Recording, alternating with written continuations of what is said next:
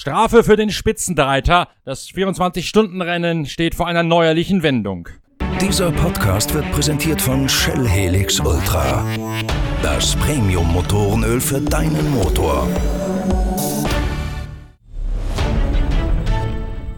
Die Sportkommissare haben entschieden, es gibt eine Strafe von 5 Minuten und 32 Sekunden gegen das Team von Olaf Mantei, gegen die führende Mannschaft aus der Gesamtwertung des 24-Stunden-Rennens auf dem Nürburgring. Laurenz Fantor ist der Übeltäter gewesen, der mit 172 statt 120 kmh in eine verkehrsberuhigte Zone hineingefahren ist während des Rennens. Und es gibt jede Menge Hintergründe zu dieser Strafe zu erörtern. Das habe ich gleich einmal in mehreren Etappen getan, um dort alle Hintergründe bringen zu können.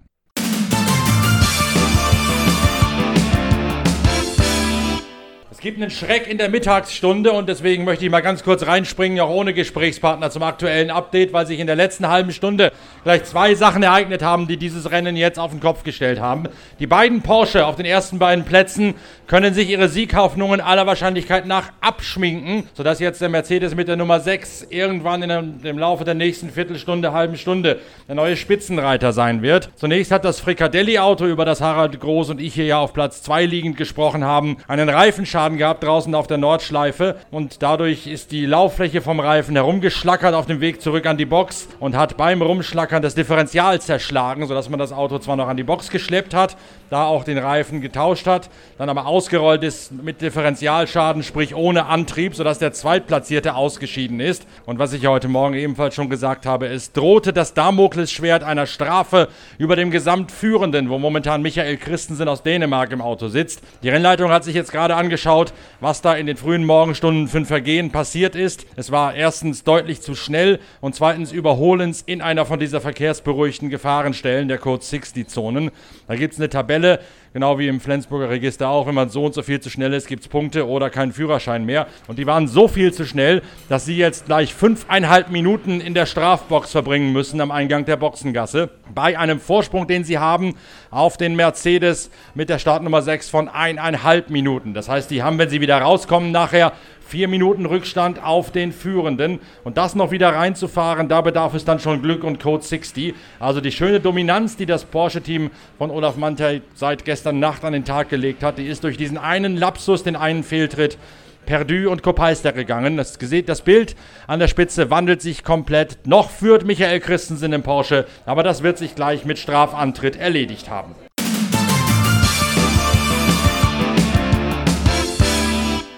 Laurenz Fantor hat dann gerade auch erklärt, wie es zu der Strafe gekommen ist. Keine Funkverbindung im Auto.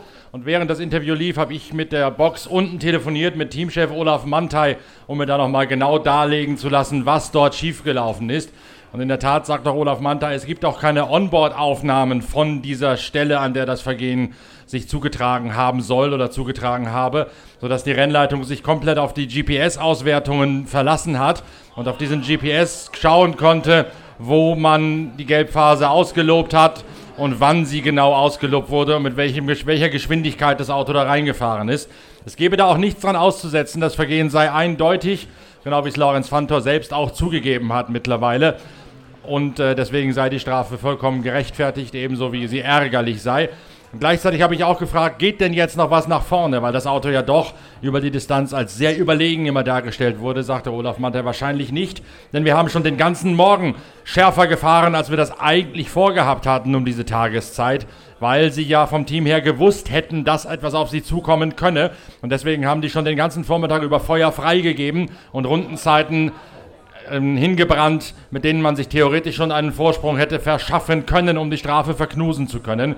Bei diesen fünfeinhalb Minuten, die sie jetzt aufgebrummt bekommen haben, sagt Olaf Mantei, sei der Weg zum Sieg eigentlich abgefahren, es sei denn, es passiere noch etwas Außergewöhnliches mit Code 60 und ähnlichen Zwischenfällen. Das zum nächsten, letzten Update um diese bedauerliche Strafe, die hier beim möglichen Rennen entscheiden wird.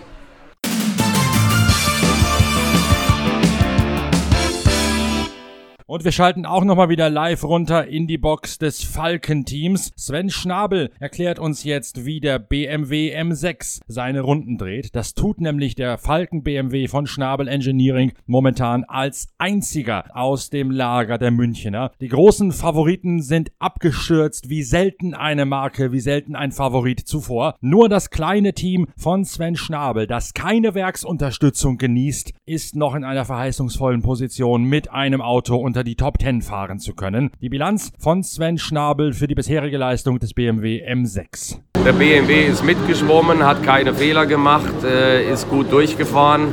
Wir haben bei beiden Autos Bremsen gewechselt.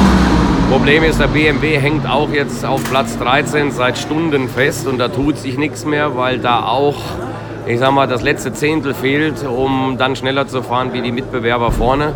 Äh, um dann noch Positionen gut zu machen. Ja, also auch da wird es schwierig. Ich glaube nicht, dass wir da auch noch nach vorne kommen. Was fahrt ihr gerade für Intervalle? Sieben oder acht Stops? Wir fahren acht Runden, fahren aber alle oder haben alle gefahren die ganze Nacht. Die Spitze ist irgendwann angefangen auf sieben zu nein, gehen, meine ich Nein, nein, nein, nein. Vielleicht einen Single-Stop, aber alle sind da vorne, ob Mantai, ob Frikadelli, die fahren alle 8, 8, 8. BMW weiß ich nicht, ist keiner mehr da, die waren relativ früh weg. Aber die ganz große Spitze vorne mit Mercedes und Porsche fahren alle 888. Da hat keiner irgendwas umgestellt. Es gibt mal einen Stopp, der mal kürzer ist. Umstände kenne ich nicht, ähm, kann alles Mögliche sein. Also wir fahren auch 8 und es ist auch momentan geplant, so weiterzufahren.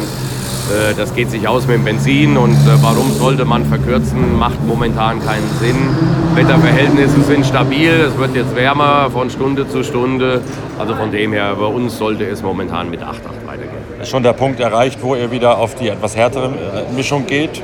Das wird jetzt auf jeden Fall beim Porsche beim nächsten Stopp passieren, der jetzt ansteht. Und äh, beim BMW wird es sich wahrscheinlich noch um einen Stopp hinauszögern, weil das Temperaturfenster beim BMW ein anderes ist, wie es das beim Porsche ist.